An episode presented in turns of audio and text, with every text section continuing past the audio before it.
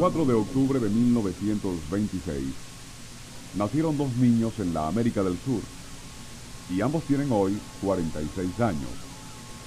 Sin embargo, uno de ellos morirá antes de cumplir los 70, mientras que el otro posiblemente llegue a los 130 años. ¿Por qué? El primero nació y vive en Caracas, Venezuela. Está por lo tanto expuesto a las tremendas presiones y tensiones que significa vivir en una urbe en continuo estado de anárquica expansión, con todas las inevitables consecuencias de el ruido, el calor, la contaminación ambiental, el tráfico y demás problemas de todos harto conocidos. El segundo, el que ha de vivir hasta los 130 años, nació en el valle de Vilcabamba, en la provincia ecuatoriana de Loja. Allí, durante cuatro siglos, ha prevalecido la paz. No ha habido sismos. El clima es ideal. No hay ruido, tráfico, no hay chimeneas o quemadores de basura que emponzoñen el ambiente. Se vive sin sustos y sin sobresaltos, sin angustias. En otras palabras, se vive de verdad.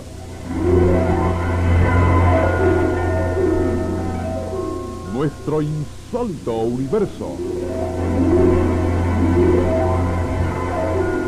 Cinco minutos recorriendo nuestro mundo sorprendente.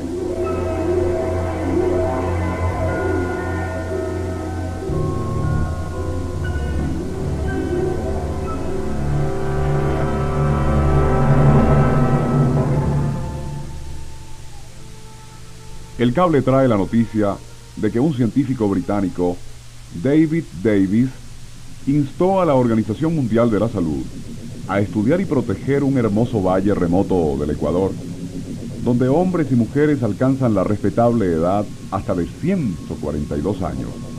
Citando el caso del campesino José David, quien cuenta con esa edad y aún cultiva diariamente su huerto en el valle de Vilcabamba.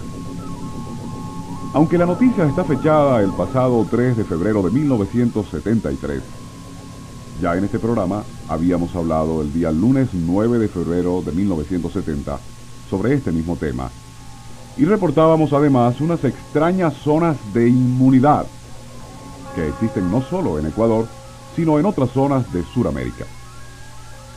Cada uno de estos sitios constituye una isla de inmunidad para una enfermedad o grupo determinado de enfermedades. Y a pesar de que alrededor de esas aldeas hay epidemias y muertes, sus habitantes no enferman jamás. Es más, si un forastero con algún mal infeccioso entra en dichas aldeas, lejos de desencadenar una epidemia, lo que a veces ocurre es que sana de su dolencia.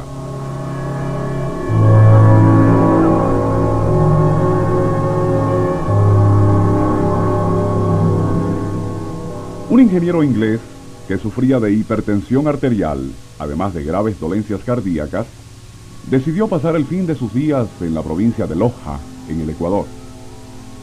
Al poco tiempo, un amigo que le fue a visitar se asombró al verle. Su estado era excelente y la presión arterial normal. Desde su llegada a Loja, mejoró dramáticamente y solo tenía recaídas cuando por casualidad tuvo que salir de la provincia. No se trata, sin embargo, de un caso aislado, pues las enfermedades de cualquier tipo son prácticamente desconocidas en esta región de 11.500 kilómetros cuadrados, donde es muy corriente que las personas alcancen edades centenarias.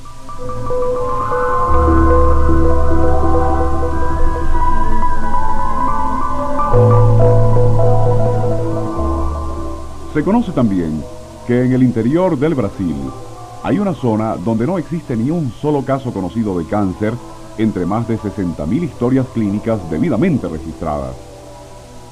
También en Brasil, el doctor Eugene Payne cita el insólito caso de dos villas, Peixe y Porto Nacional.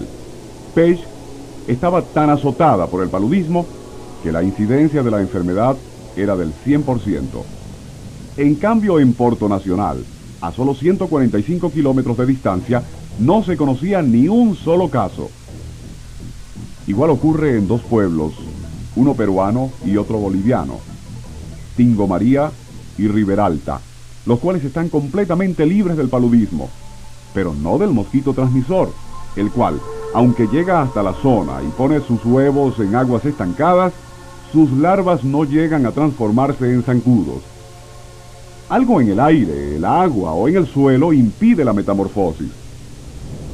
También en Bolivia, pero en la parte central, existe una zona donde no se conocen las enfermedades mentales en ninguna de sus variantes.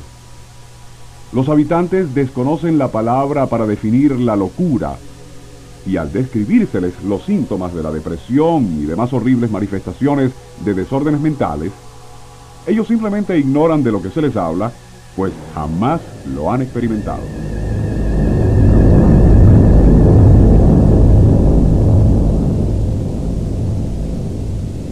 El callejón de Huaylas, en el Perú, es isla de inmunidad de ese parásito debilitante y a veces fatal llamado anquilostomo. Cuando deliberadamente se expone a algún habitante de la zona a la infección, esta es rechazada y no toma cuerpo. Otra zona del Brasil donde no se conoce el tratamiento de agua con flúor se enorgullece de las dentaduras perfectas de sus habitantes, quienes jamás sufren de caries, enfermedades de las encías y demás martirios a que estamos expuestos los demás mortales. ¿Cómo explicar estas extrañas zonas de inmunidad? El doctor Davis opina que quizás algo en el suelo, en el agua, los alimentos o en el mismo aire que se respira contenga el secreto. Y ha recomendado que las Naciones Unidas, a través de la Organización Mundial de la Salud, lleve a cabo extensos estudios con el fin de averiguar y profundizar mucho más sobre estas insólitas islas de inmunidad que son hasta el presente fuente de maravillosa intriga para la comunidad científica internacional.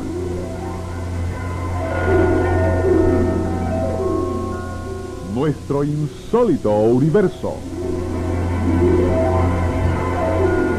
Libreto y dirección Rafael Silva. Les narró Porfirio Torres.